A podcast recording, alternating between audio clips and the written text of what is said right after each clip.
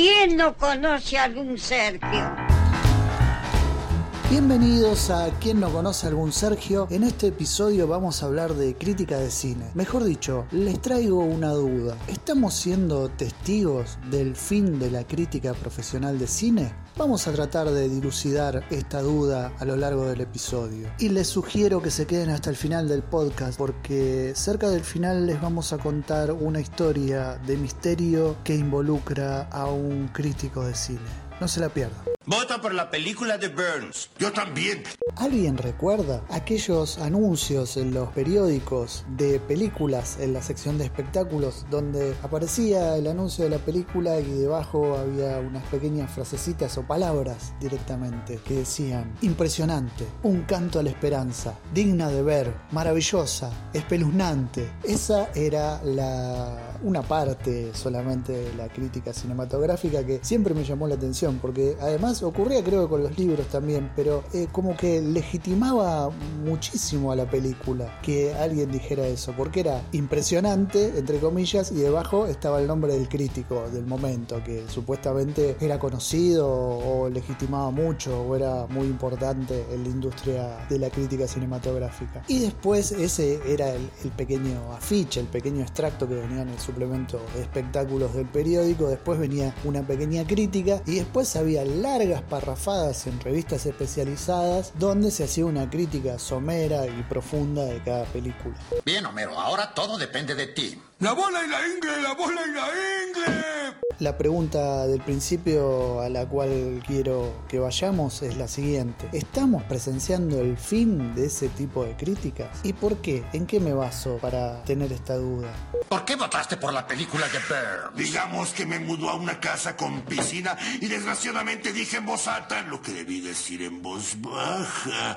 Oh Dios. Dos a dos. Hace varios años ya empezaron a existir sitios especializados de cine o plataformas como IMDB, Internet Movie Database, Film Affinity, Rotten Tomatoes, Metacritic, entre otras. Y además, últimamente, últimamente digo, ya hace varios años se suma Google con un nuevo gadget, o no sé cómo decirle, pero bueno, nada, cuando pones Google, buscas una película y abajo te aparecen los pulgarcitos para arriba que tuvo, los pulgarcitos para abajo que tuvo, el porcentaje de gente que le gustó, la que no, y te un pequeño resumen. O sea que actúa como una especie de crítico, si se quiere, Google. ¿Sabes algo, Marge? No es tan difícil ser crítico de cine. ¿Será que la proliferación de este tipo de sitios eh, le hace mucha fuerza a la crítica especializada de cine? La verdad que no lo sabemos. Lo que sí sabemos es que la mayoría de estas plataformas tienen un mix, actúan de manera dual, es decir, tienen crítica profesional de cine por un lado y tienen los votos de los usuarios por otro, que también a veces hacen crítica. Y se hace, en realidad no se hace un promedio de las dos puntuaciones, sino que se ponen las dos puntuaciones en paralelo. Y a mí me parece que esto es interesante porque de alguna manera, de alguna manera democratiza la crítica de cine o la sugerencia de cine, porque también creo que tendríamos que discriminar qué es crítica de cine y qué es sugerencia de cine. Hay recomendadores o recomendadoras de cine y hay críticos y críticas de cine, no es lo mismo. Pero digo, en cuanto a, a lo democrático de estas plataformas, si tomamos como el pináculo de la gloria cinematográfica el Oscar, premio Oscar, y tomamos como el sótano de la crítica cinematográfica una puntuación de dos puntos o tres, el largo camino que hay entre una cosa y la otra es un terreno un tanto resbaladizo porque empieza a tallar la subjetividad si es que no aparece la crítica profesional. Y ahora ponemos las cosas de otra manera. ¿Qué pasa si una película que gana un Oscar no tiene buenas críticas de los usuarios? Cosa que por lo general no sucede, pero ¿qué pasaría? ¿Cuál sería la mirada que tendríamos sobre esa película. Y si sucediera al revés, si tuviera críticas excelentes de los usuarios y ningún premio le hubiese dado crédito, ¿qué pasaría con esa película? ¿Cómo la catalogaríamos? ¿La veríamos de todas maneras? Aquí surge lo de lo democrático que decía. A mí me parece que justamente este tipo de plataformas permiten que el usuario, el espectador medio, haga una búsqueda rápida y tenga más o menos un pantallazo de lo que es la crítica oficial, de lo que es el negocio cinematográfico y de lo que es la subjetividad de cada uno. Y a partir de esos datos puede decidir si va a ver una película o no. Digo, a mí me parece que está bueno. La de Barney tiene emoción, pero la bola en la ingle es la bola en la ingle. No lloren por mí, yo ya estoy muerto. Vaya, jamás beberé otra cerveza. ¡Cervezas! ¡Dame diez!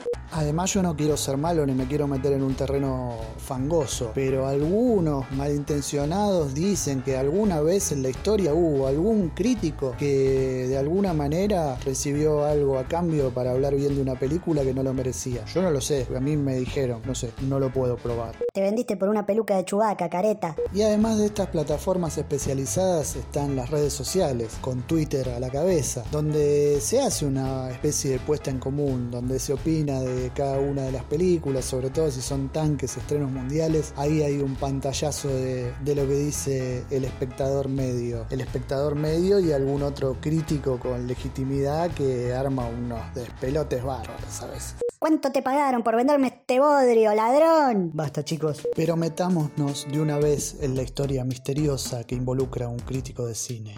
Corría el verano del año 2000, recién nos estábamos reponiendo del supuesto golpazo que nos iba a dar el efecto I2K, nos estábamos relajando porque no había pasado absolutamente nada, cuando de repente a un directivo de una compañía se le ocurre llevar adelante determinada estrategia. Una compañía de cine, ¿no? Obviamente, estamos hablando de cine. Se le ocurre reunir a distintos críticos de medios pequeños de todo Estados Unidos y agasajarlos con cenas, con hoteles, para que vean las premier de determinadas películas de esta compañía, sin pedirle a cambio que dieran una buena crítica, por supuesto, ¿no? Obviamente que descartamos que eso no era así, decía. Una compañía lleva a cabo esta estrategia, comienza a contactar a distintos críticos de medios pequeños de Estados Unidos, hasta que quiere contactar al crítico David Manning, era el único que se estaba complicando contactarlo. Manning firmaba y decía trabajar para el Richfield Express, un pequeño periódico de Connecticut. Cuando tratan de contactar a David Manning en el, Rich, en el Richfield en el Richfield Express, le dicen de este periódico que allí nunca trabajó un tal David Manning y que no sabían de qué estaban hablando. Primer escándalo.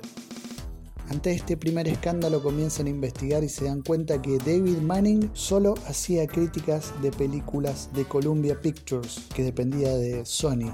Manning había escrito críticas positivas y muy alabadoras para películas muy importantes, entre ellas El Patriota, de Mel Gibson un periodista que ya a esta altura se estaba encargando de investigar qué era lo que estaba pasando con David Manning, se llamaba John Horn. John Horn. Y publicó la nota al respecto en Newsweek. Por supuesto, era casi obligado la pista que llevaba al caso hacia la empresa Sony. La investigación de Horn apuntaba a Sony. Al preguntar en Sony sobre las críticas de David Manning, la empresa eludía las respuestas, daba respuestas vagas, hasta que luego de ser publicada la nota sobre el misterio de David Manning en Newsweek, no le quedó otra alternativa a Sony que decir la verdad. David Manning nunca existió. David Manning fue producto de la imaginación de uno de los gerentes de Sony que lo inventó como crítico y fraguó todos los comentarios positivos que se hicieron sobre las películas. Sony argumentó que era una decisión en solitario de esta persona, que la compañía no tenía corporativamente nada que ver y que iba a tomar las decisiones y las sanciones que fueran necesarias contra esta persona. De todas maneras, esto había sido una estafa porque la gente se comió el moco de las críticas del falso Manning, del crítico fantasma y fue a ver la película. Y a muchos la verdad que la película no le gustó.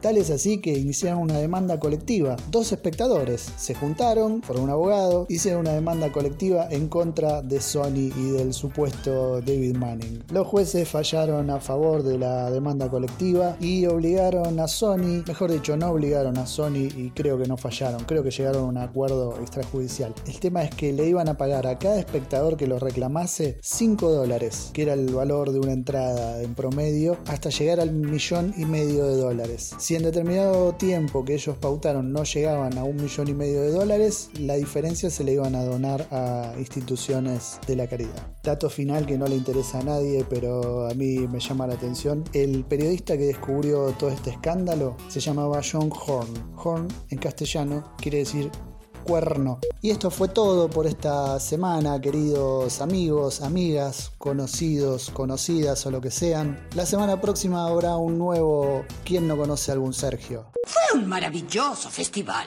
Ganó la mejor película y Burns aprendió que hay premios que no se compran. ¡Mi inglés!